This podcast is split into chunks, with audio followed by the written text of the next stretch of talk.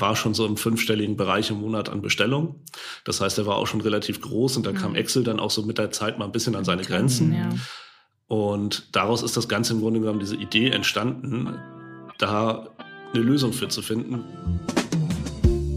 Hallo und herzlich willkommen zu einer neuen Folge von Thanks for Shopping. Ich bin der Saravan. Und ich bin Nadja. Heute haben wir zu Gast den Gordian Brockstedt von Account One. Account One bietet eine Schnittstelle, welche für Onlinehändler die Daten aus Amazon, eBay und dem Onlineshop für den Steuerberater aufbereitet. Dabei kommt eine eigene Bewertungsmatrix zum Zuge, welche auch unabhängig von einem wahren Wirtschaftssystem die Umsätze den richtigen Steuersätzen und Steuerländern zuordnet. Aus den daraus gewonnenen Daten können anschließend automatisiert Rechnungen an den Käufer gesendet werden und für die Buchhaltung oder den Steuerberater bereitgestellt werden. Und bevor ich weitererzähle, würde ich erstmal sagen, hallo Gordian. Ja, hallo. Ja, erstmal vielen Dank, dass ich hier heute dabei sein darf. Ich bin Gordian Brockstedt, bin hier Co-Founder und Geschäftsführer bei Account One seit jetzt knapp äh, fünf Jahren, also seit Ende 2016.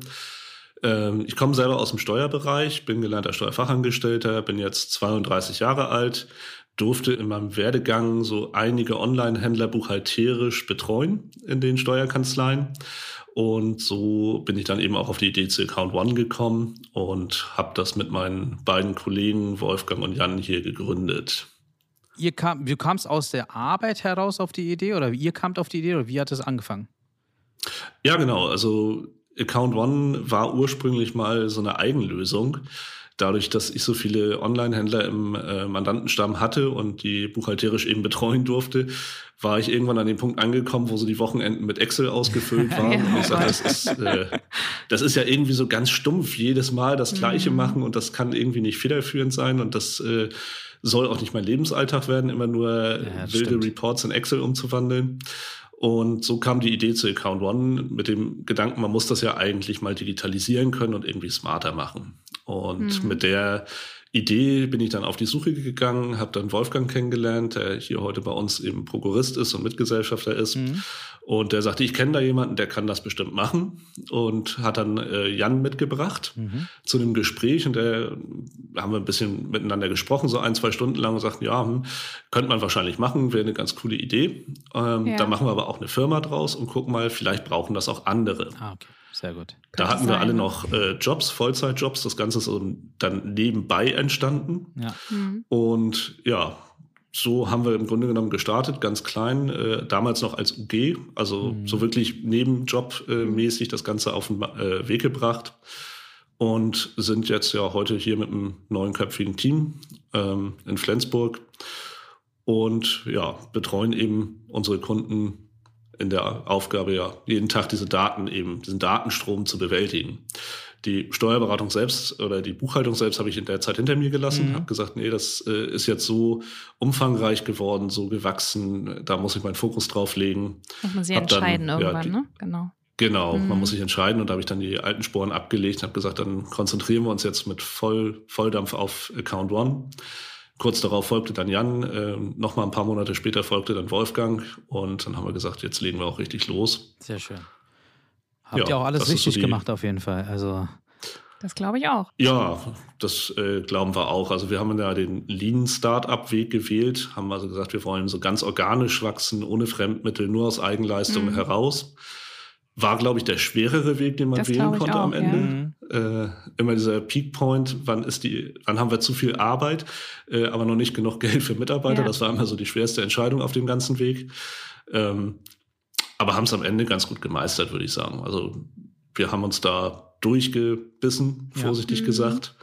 Auch immer so die Arbeitsbelastung mal äh, hinter uns gelassen und konnten dann ja auch durch, durchaus den einen oder anderen Erfolg feiern auf dem ganzen Weg. Aber dann war das vielleicht spannender, die Wochenenden statt mit Excel äh, mit Account One zu bestücken, oder? Die ja, bessere Entscheidung, ne?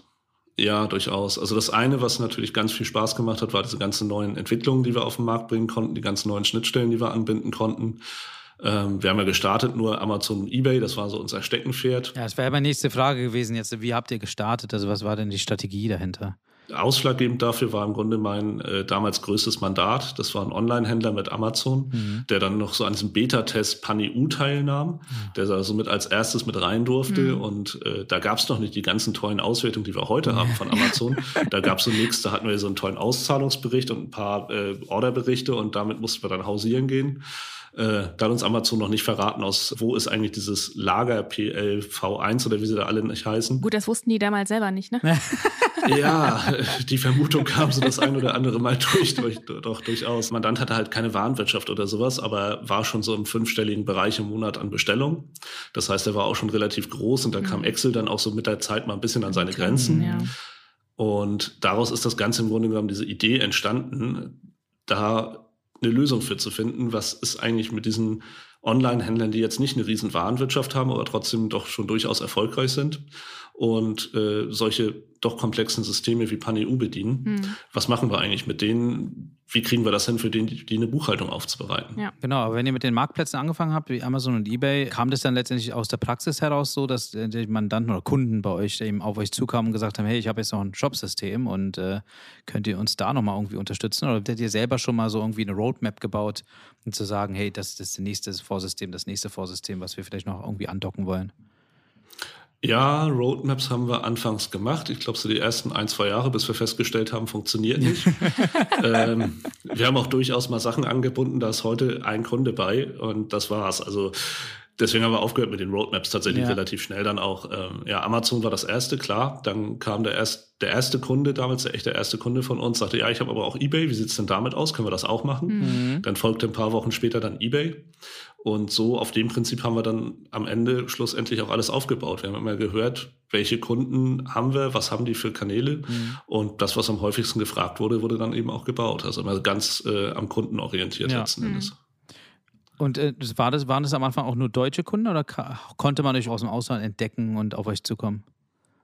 Nee, die ersten zwei Jahre haben wir ausschließlich deutsche Kunden mhm. gehabt und auch gemacht. Also muss ja dazu sagen, wir haben von Anfang an nie groß Werbung gemacht. Mhm. Wir haben nur unsere Homepage offen gelassen, äh, eben auch unter dem Gesichtspunkt mhm. organisches Wachstum, äh, um da nicht zu viel äh, Drall drauf zu kriegen, sondern auch mitwachsen zu können. Mhm. Und wir sind dann im Grunde nachher über die Steuerberater dazu gekommen, dass wir auch Mandate dann eben aus dem Ausland dazu gekriegt haben die jetzt so ich sag mal, um Deutschland herum angesiedelt sind, also Niederlande, äh, Österreich, die haben, die kamen dann ein bisschen auf uns zu. Und dann nachher dort natürlich der Part äh, für die Voranmeldung, dass wir dann auch plötzlich mal chinesische Kunden hatten mhm. oder auch türkische Kunden, die eben in Deutschland die Lager benutzt haben und hier verkauft haben, für die ja eben eine Umsatzsteuervoranmeldung gemacht werden muss in Deutschland. Mhm. Die haben wir dann noch da relativ schnell dazu gekriegt. Und wie seid ihr da damals noch irgendwie losgegangen und habt euch, die, kam die Steuerberater auf euch zu oder hattet ihr Kontakte aus eurer Vergangenheit, da mal mit Kanzleien zusammenzuarbeiten? Sowohl als auch. Also wir hatten zum einen die ähm, Steuerberatungskontakte natürlich mhm. von mhm. mir.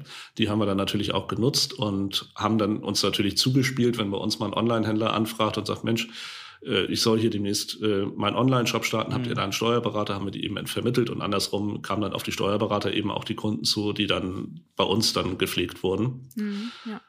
Und in der Hauptsache ist es allerdings so, dass wir tatsächlich die Online-Händler, dass die zu uns kommen und sagen, Mensch, hier, ich habe einen äh, Online-Shop, mein Steuerberater fragt, ob ich ihm da irgendwie unterstützen kann und äh, könnt ihr uns da helfen. Und das hat sich im Grunde von Anfang an so durchgezogen, dass auch in der Hauptsache die Online-Händler zu uns kamen. Okay. Verstehe. Aber ihr habt auch bewusst äh, die Compliance-Thematik erstmal rausgehalten. Ne? Also so ihr, ihr macht selber keine Anmeldung letztendlich oder so, sondern ihr mhm. übergebt die Thematik komplett der Steuerberaterkanzlei.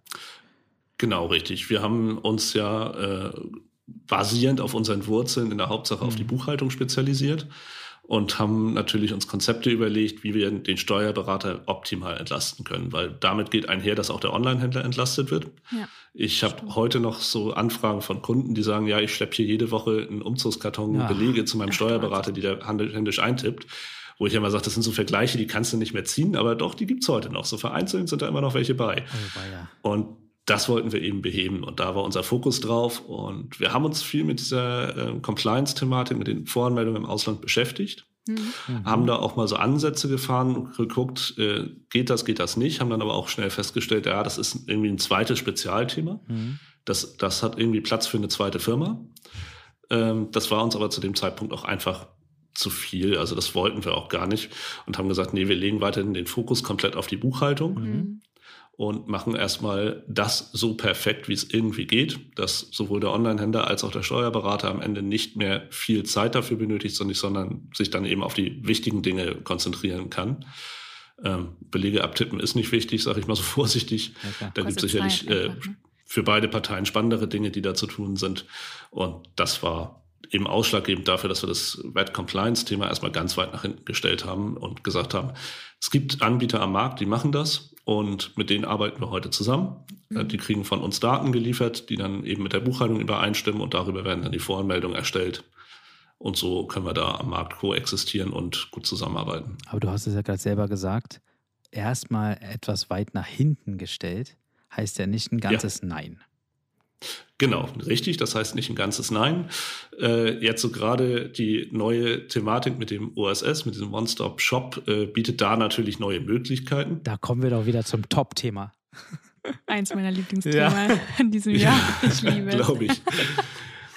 Ist, glaube ich, leider bei allen das Lieblingsthema, mhm. aber das hat eine ganz neue Dynamik entwickelt. Wir haben ja stimmt, bis jetzt ja. immer das Problem gehabt, durch diese ganzen Registrierungen, wenn man so eine Wet-Compliance machen möchte, muss man auch irgendwie gerne alle 28 oder 27 mhm. EU-Länder vorhalten. Mhm. Und das fällt ja plötzlich weg. Jetzt haben wir ja nur noch die Pan-EU-Länder, mhm. also dort, wo wir Leger haben, ja, wo, wo dann am Ende auch eine mhm. Registrierung erzeugt werden muss. Das schwächt, sag ich mal, die Eintrittsbarriere in diesen Markt VAT-Compliance natürlich ab mhm. und macht es für uns auch wieder interessanter. Mehr kann ich da aber noch gerade noch nicht zu verraten. Mist, da, da kommt aber bestimmt was die nächsten äh, Wochen und Monate. wir sind gespannt. Wir warten auf News ja. von euch. Genau. Ja, dann werden wir auf jeden Fall nochmal eine neue Folge drehen müssen, ne? Weißt du ja selber. Ja, können wir gerne machen. Das können wir gerne machen. Also ihr habt ja einige Schnittstellen. Also wenn man es mhm. mit euch beschäftigt, dann sieht man, was da alles so ist. Aber sind da jetzt neue geplant? Was sind die neuesten Schnittstellen, die ihr vielleicht anbieten wollt oder noch dran seid? Genau, die allerneueste, die wir jetzt gerade mit implementiert haben, ist Etsy als Marketplace. Wow.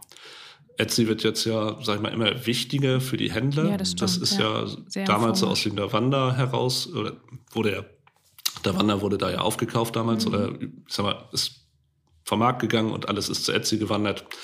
Und das ist mittlerweile ein sehr dynamischer Markt geworden und auch viele unserer Online-Händlerkunden verkaufen da heute. Und die Rufe wurden da auch immer wieder lauter, so dass wir uns dann vor ein paar Monaten entschieden haben, okay, wir bringen Etsy mit rein, inklusive der Payments und dieser Gebührenabrechnung. Die haben das ja ähnlich wie Amazon mit den Auszahlungsberichten.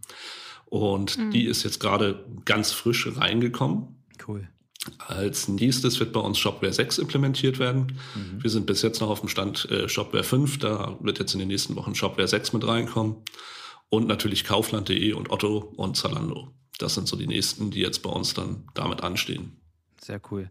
Ja, also allein durch die Pandemie wahrscheinlich hat sich natürlich sehr viel bewegt bei euch, ne? Und, äh, und grundsätzlich auch das Thema Etsy habe ich jetzt nur mitbekommen, dass durch die Pandemie auch sehr viele private Leute, die jetzt, sage ich mal, zu Hause waren durch äh, Kurzarbeit oder durch, durch Arbeitslosigkeit auch, äh, dass sie letztendlich dran gewagt haben, mhm. ähm, Sachen, keine Ahnung, Gestricke oder so irgendwie über Etsy zu verkaufen. Ich weiß nur, mhm. ein Nachbar, äh, Nachbarin von meinen Eltern zum Beispiel ist jetzt eben arbeitslos geworden dadurch und hat einfach angefangen, ihr Hobby halb zum Beruf zu machen, sage ich mal, und jetzt gestrickte Sachen, Schals etc. irgendwie über Etsy zu verticken. Und das ja. läuft gut für sie. Ne? Also äh, mhm. am Ende, am Anfang war es die ganze Zeit mhm. nur ein Hobby und jetzt ist es irgendwie ein Beruf geworden Wahnsinn. für sie. Ja, wir haben auch in den Kanzleien immer mehr Anfragen äh, von Online-Händlern, die Etsy, Etsy, nutzen. Also das ist äh, wirklich ja. Äh, im Kommen. Hm?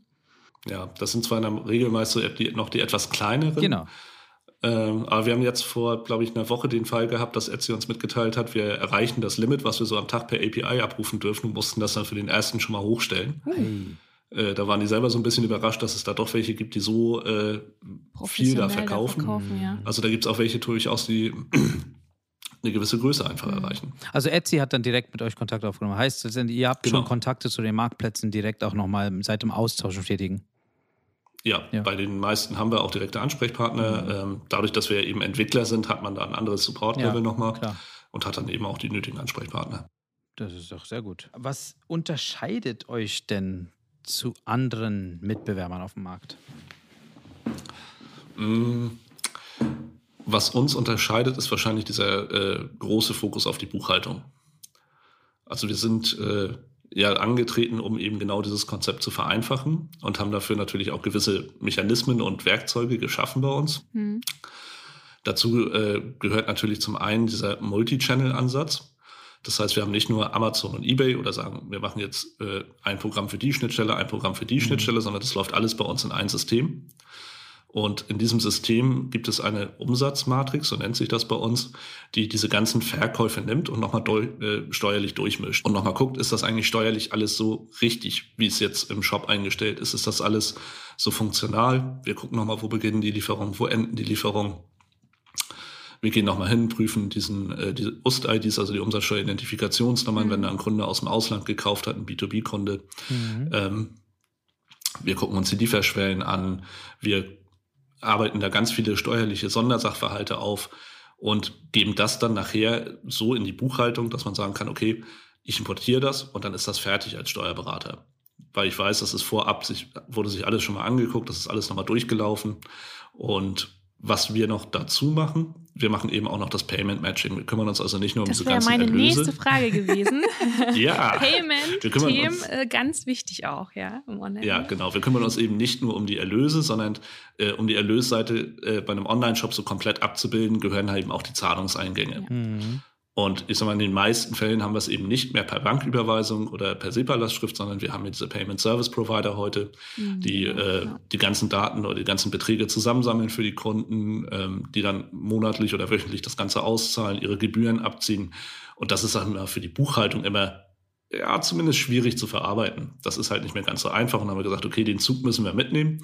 Da müssen wir auch äh, mitspielen können. Smart. Und haben eben auch angefangen, diese ganzen Payment Service Provider anzubinden, sei es jetzt Klarna oder Stripe oder mhm. Molly oder sowas. Ja und gehen halt hin und gucken uns bei uns im System an, welche Zahlung gehört eigentlich zu welchem Verkauf, bringen die beiden zusammen und dadurch, dass ja schon die äh, Erlöse von uns zum Steuerberater geschickt wurden, wissen wir halt genau, wie es da in der Buchhaltung aussieht und können eben diese Payments, diese Zahlungseingänge von den Zahlungsanbietern da entsprechend mit verarbeiten und mit übergeben. Das heißt, das Matchen funktioniert gut. Das ist ja genau, immer äh, wirklich die Krux, ne? Das, äh, ja. den Umsatz zur Zahlung zu bringen.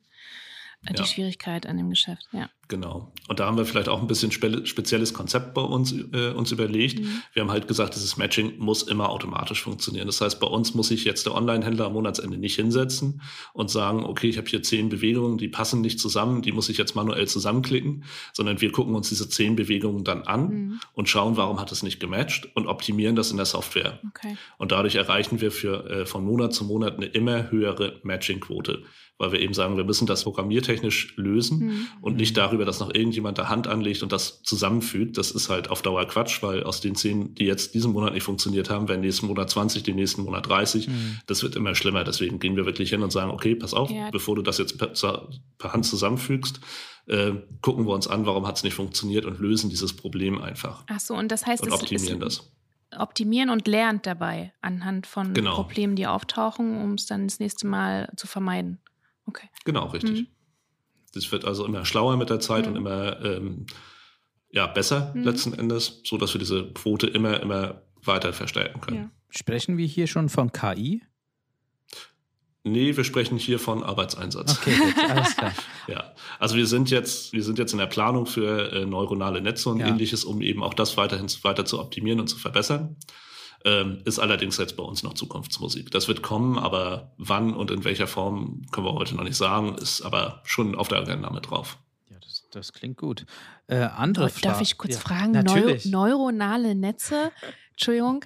Ich bin ja hier der Steuerberater, ich habe keine Ahnung, was sind denn neuronale Netze? Ja, das geht dann so ein bisschen in die Richtung äh, künstliche Intelligenz, okay. Artificial äh, Intelligence. Mhm. Da setzt das so ungefähr an und das ist halt dafür da, immer weiter zu lernen, hm. wenn es bestimmte Zahlenfolgen erkennt, die okay. jetzt mit den äh, Bestellnummern übereinstimmen, dass man dann sagt, okay, da können wir schon Matching herstellen. Passt es dann noch vom Datum zusammen? Ist der Betrag der gleiche? Vielleicht hat sogar passt irgendein Teil vom Namen, dass man da eben dann schon diese Matchings äh, vorgenerieren kann. Okay, spannend.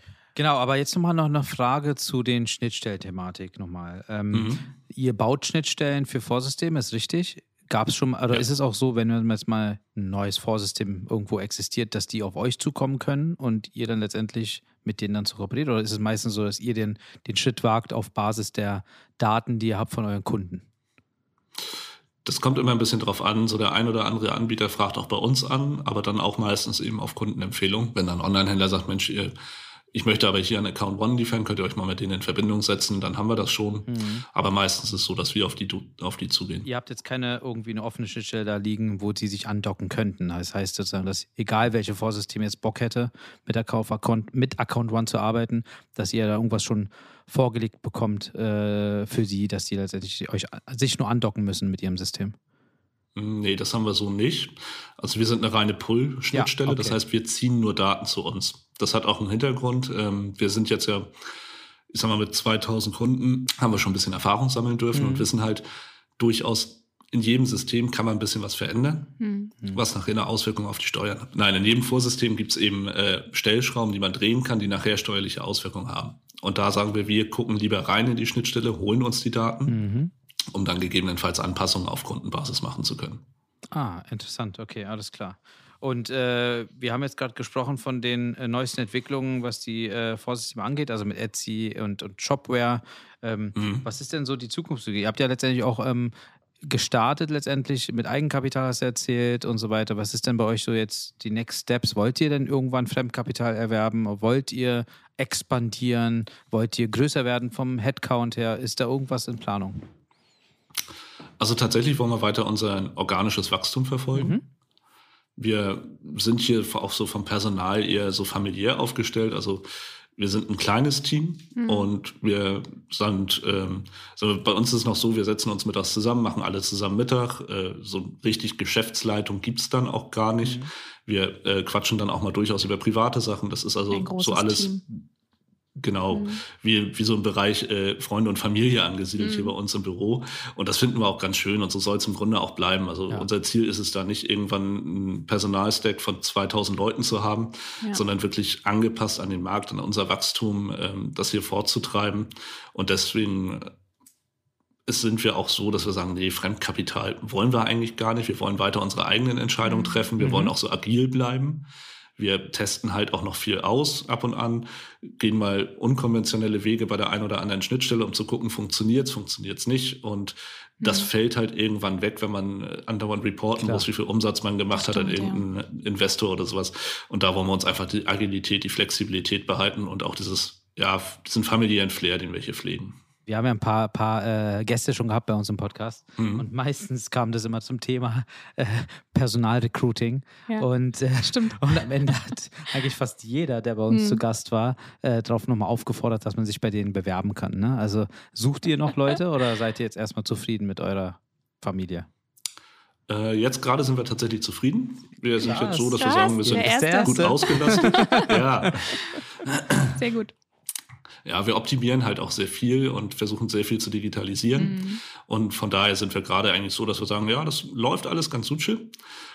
Wir müssen auch sagen, wenn wir jetzt so die äh, nächsten zwei, drei, vier Monate betrachten, dann wird es wahrscheinlich nochmal relevant, dass wir nochmal Personal suchen und ausschreiben werden. Mhm. Aber jetzt aktuell ist es eigentlich so schön, wie wir es haben. Wie viele Entwickler seid ihr denn insgesamt?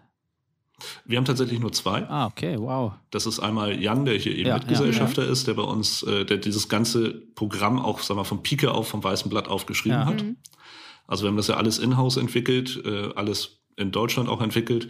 Und jetzt haben wir eben seit Anfang des Jahres Chris mit dabei. Mhm der bei uns eingestiegen ist, der auch einen super tollen Job hier macht und ganz viel neuen Wind auch reingebracht hat, was uns auch richtig freut. Cool. Und ja, die sind jetzt zu zweit quasi für das ganze System verantwortlich. Ihr sitzt doch alle zusammen in einem Gebäude, ne? Also ihr seid jetzt nicht, oder seid ihr durch die Pandemie irgendwie ins Homeoffice alle und äh, macht es eher auch in Remote? Ähm, teils, teils. Also die meiste Zeit sind wir hier tatsächlich zusammen. Mhm. Wir haben äh, ein sehr großes Büro hier am Flensburger ja. Hafen. Wir können hier schön nach Dänemark rüber gucken über die Förde. Oh, also wir haben so eine ganz große Glasfront vorne, können wir mal vorbei. Ne? Oh, aber echt. Auf jeden Fall, bitte. Auf jeden Fall. Wir haben hier den Yachthafen direkt vor der Tür und so durch die Seglermasten kann man dann rüber gucken nach Dänemark. Das ist total schön. Wow. Und wir haben eben die Fläche, dass wir auch in der Pandemie hier zusammen sein können. Also mhm. jeder sitzt weit genug voneinander entfernt. Und wir haben ähm, für den Rest eben ein Großraumbüro. Das heißt, wir haben zwei Etagen mit so einer Galerie vorne dran. Mhm. Ähm, und können dann hier eben auch viel direkter und schneller miteinander kommunizieren. Klar. Deswegen ist eigentlich die meiste Zeit sind alle da. So der ein oder andere ist mal im Homeoffice. Mhm. Oh, aber das, sag ich mal, ist die Arbeitnehmer ja im Moment auch selbst überlassen. Das stimmt. Und das andere Team, also das, der, der, der Rest vom Team, ist das, hat das, haben die alle äh, so ein bisschen buchhalterischen Hintergrund, so wie, so wie du, oder ist das ganz gemischt? Nee, wir haben alle äh, buchhalterischen mhm. Hintergrund also jetzt äh, gerade so aus dem Support-Bereich, ja. die sind alle so, dass sie aus der Buchhaltung kommen, dass sie umsatzsteuerlich äh, da mhm. auch wissen, was sie tun. Ja, das finde ich wichtig, nämlich, weil äh, beratend zur Seite stehen versteht können. man gar nicht das Problem, was, was der äh, Online-Händler vielleicht hat, ne? oder der Steuerberater. Mhm. Genau. Also jeder Mitarbeiter wird bei uns dann eben auch nochmal geschult.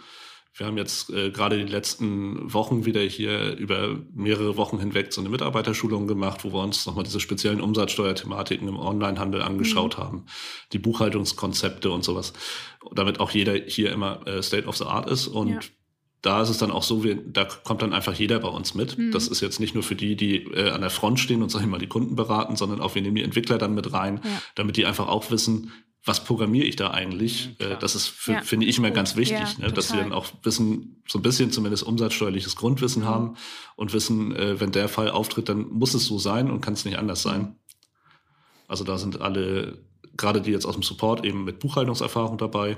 Ja. Und auch die Entwickler, die nehmen wir dann regelmäßig mit, dass sie da entsprechend geschult sind. Ja, das finde ich ganz gut. Das war jetzt die Frage von der Steuerberaterin. Und jetzt meine Frage: Gibt es auch bei euch im Team Erfahrung aus dem Onlinehandel, also so aktiv operational-mäßig, dass man eben auch im Online-Händler mal war oder Händlerin? Tatsächlich ja. Äh, eine von unseren Kolleginnen hatte mal einen größeren Online-Shop. Aha, wow. Ja. Hatte. Äh, also dann, dann. Hatte, genau. Ja, und dann keine Lust mehr gehabt und gesagt, ich gehe auf die andere Seite. Genau, richtig, so ungefähr. Also das hat sich dann irgendwann mal äh, ja, aufgetan, dass das äh, nicht mehr so fortgeführt werden sollte. Und die hat äh, ja eben diesen steuerlichen Hintergrund, hat jetzt noch diesen E-Commerce-Hintergrund dazu. Also das ist cool. Von daher. Sehr und schön. ich selber habe vor vielen Jahren ja auch mal zwei Online-Shops gehabt. Da war Ach, ich noch guck. in der Steuerberatung. Das war noch zur Zeit meiner Ausbildung, also schon ganz was viele hast Jahre du verkauft? Her. Oh, da bist du ein, ganz uns, im Ursprung des ja, Onlinehandels. Verrate ja, uns, was du verkauft genau. hast. Äh, tatsächlich Elektronikgeräte. Ach, Ach guck. Dropshipping ja, also oder wie? So, ja, genau, es war Dropshipping. Das war noch so ganz in den Anfängen von Dropshipping.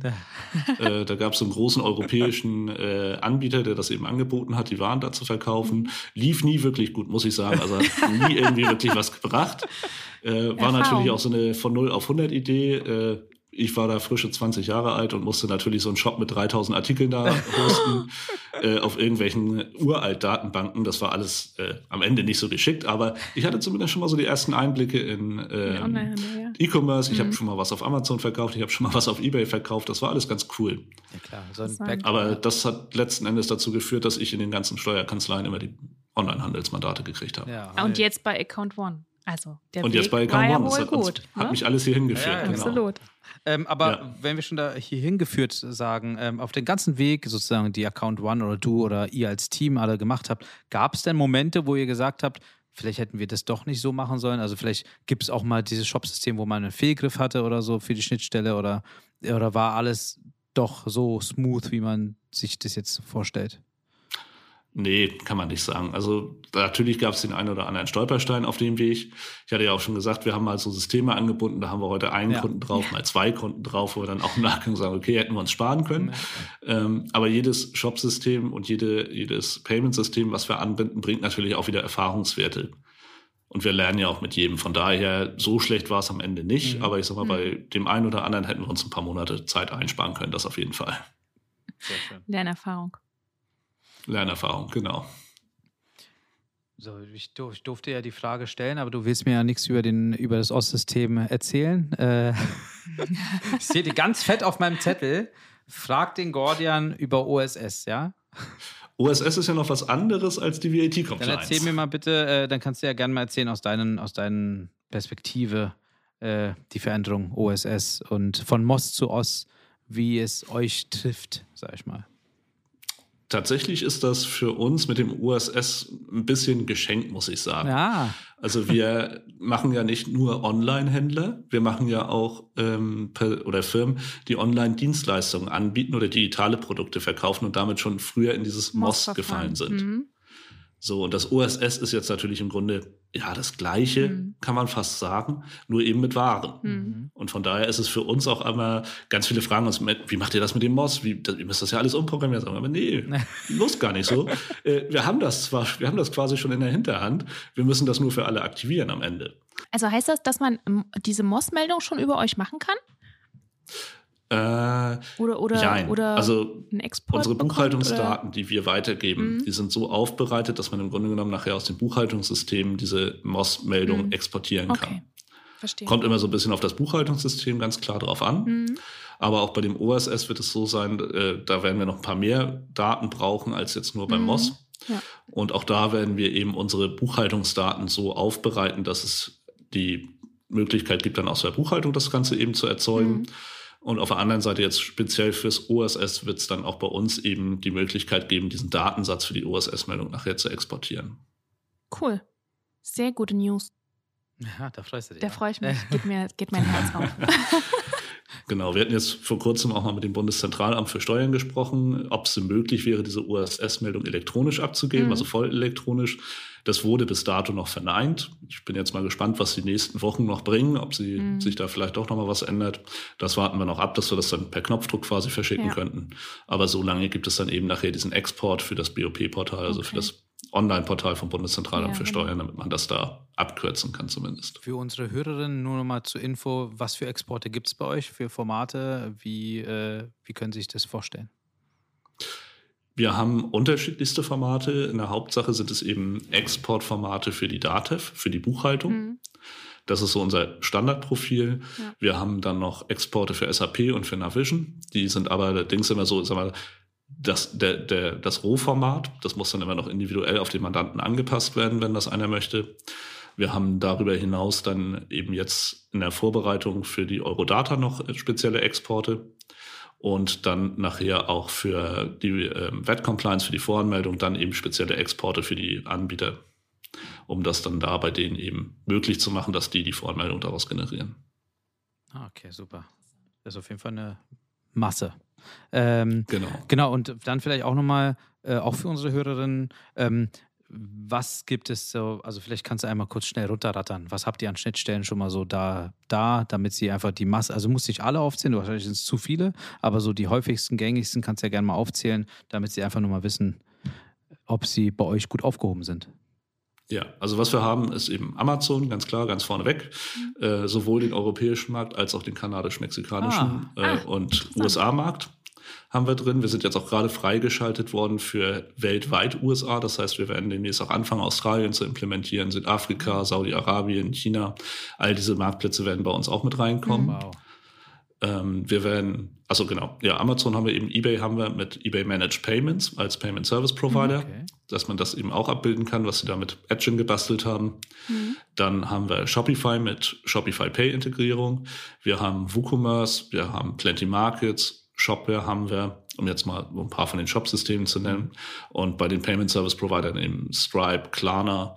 Wir arbeiten noch an der PayPal-Schnittstelle, dass das auch mit einfließen kann.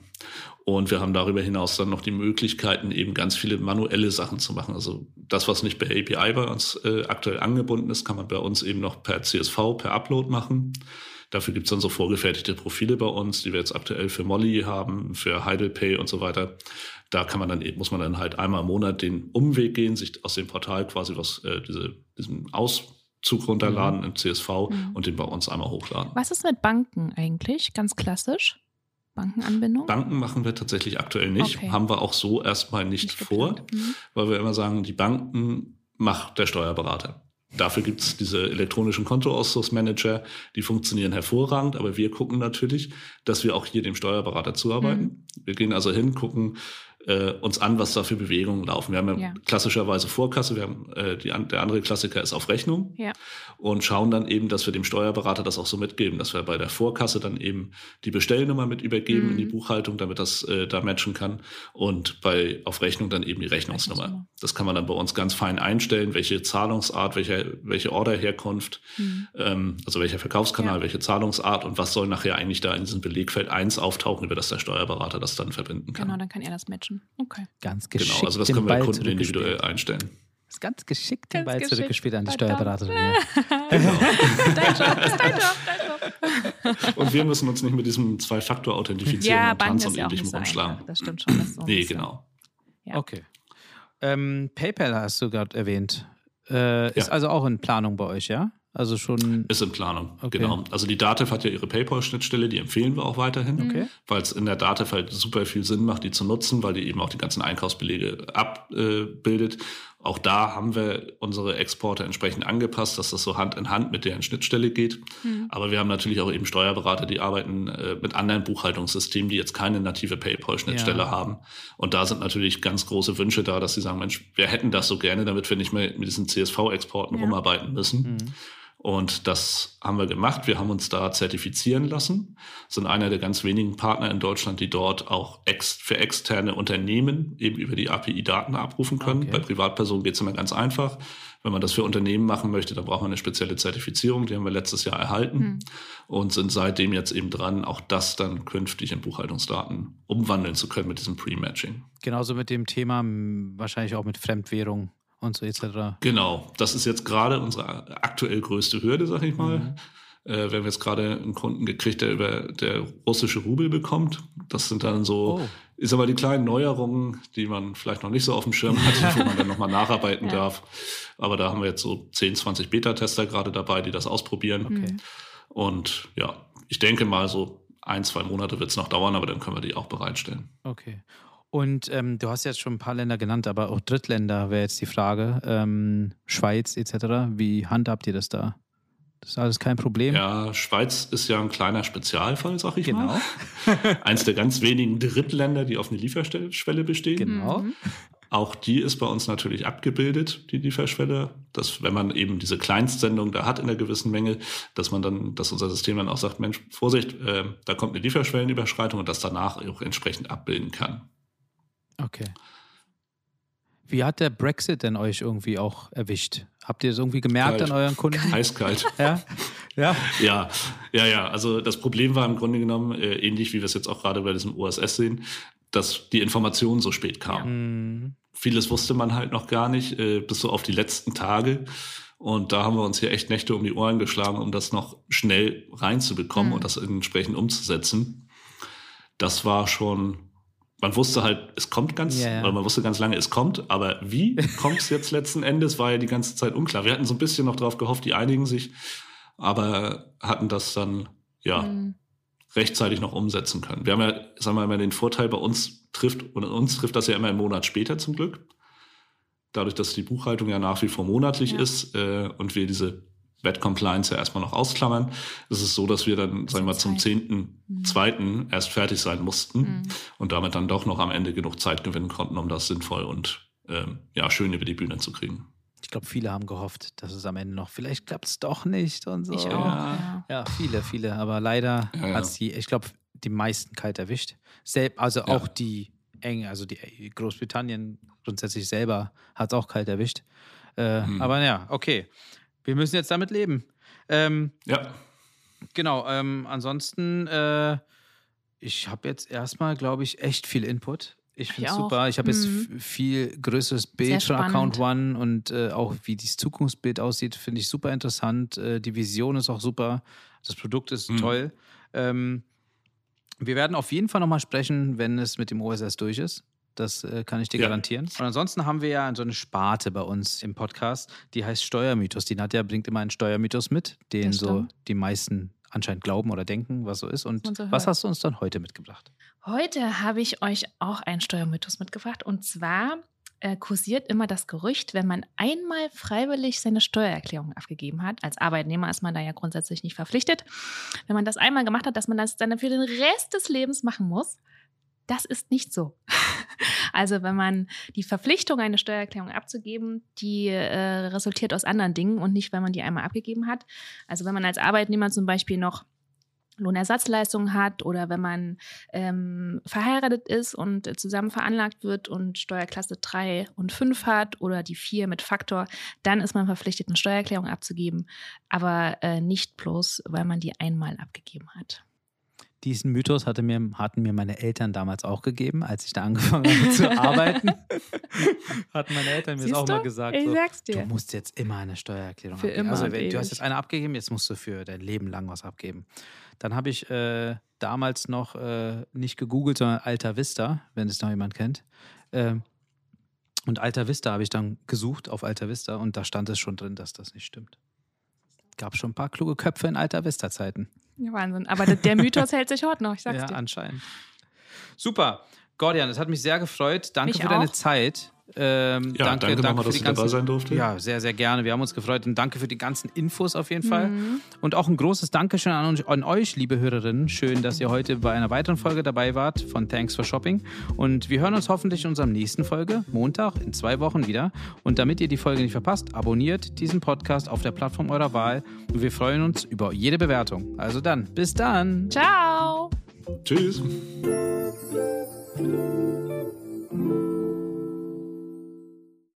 Dieser Podcast wird produziert von Podstars bei OMR.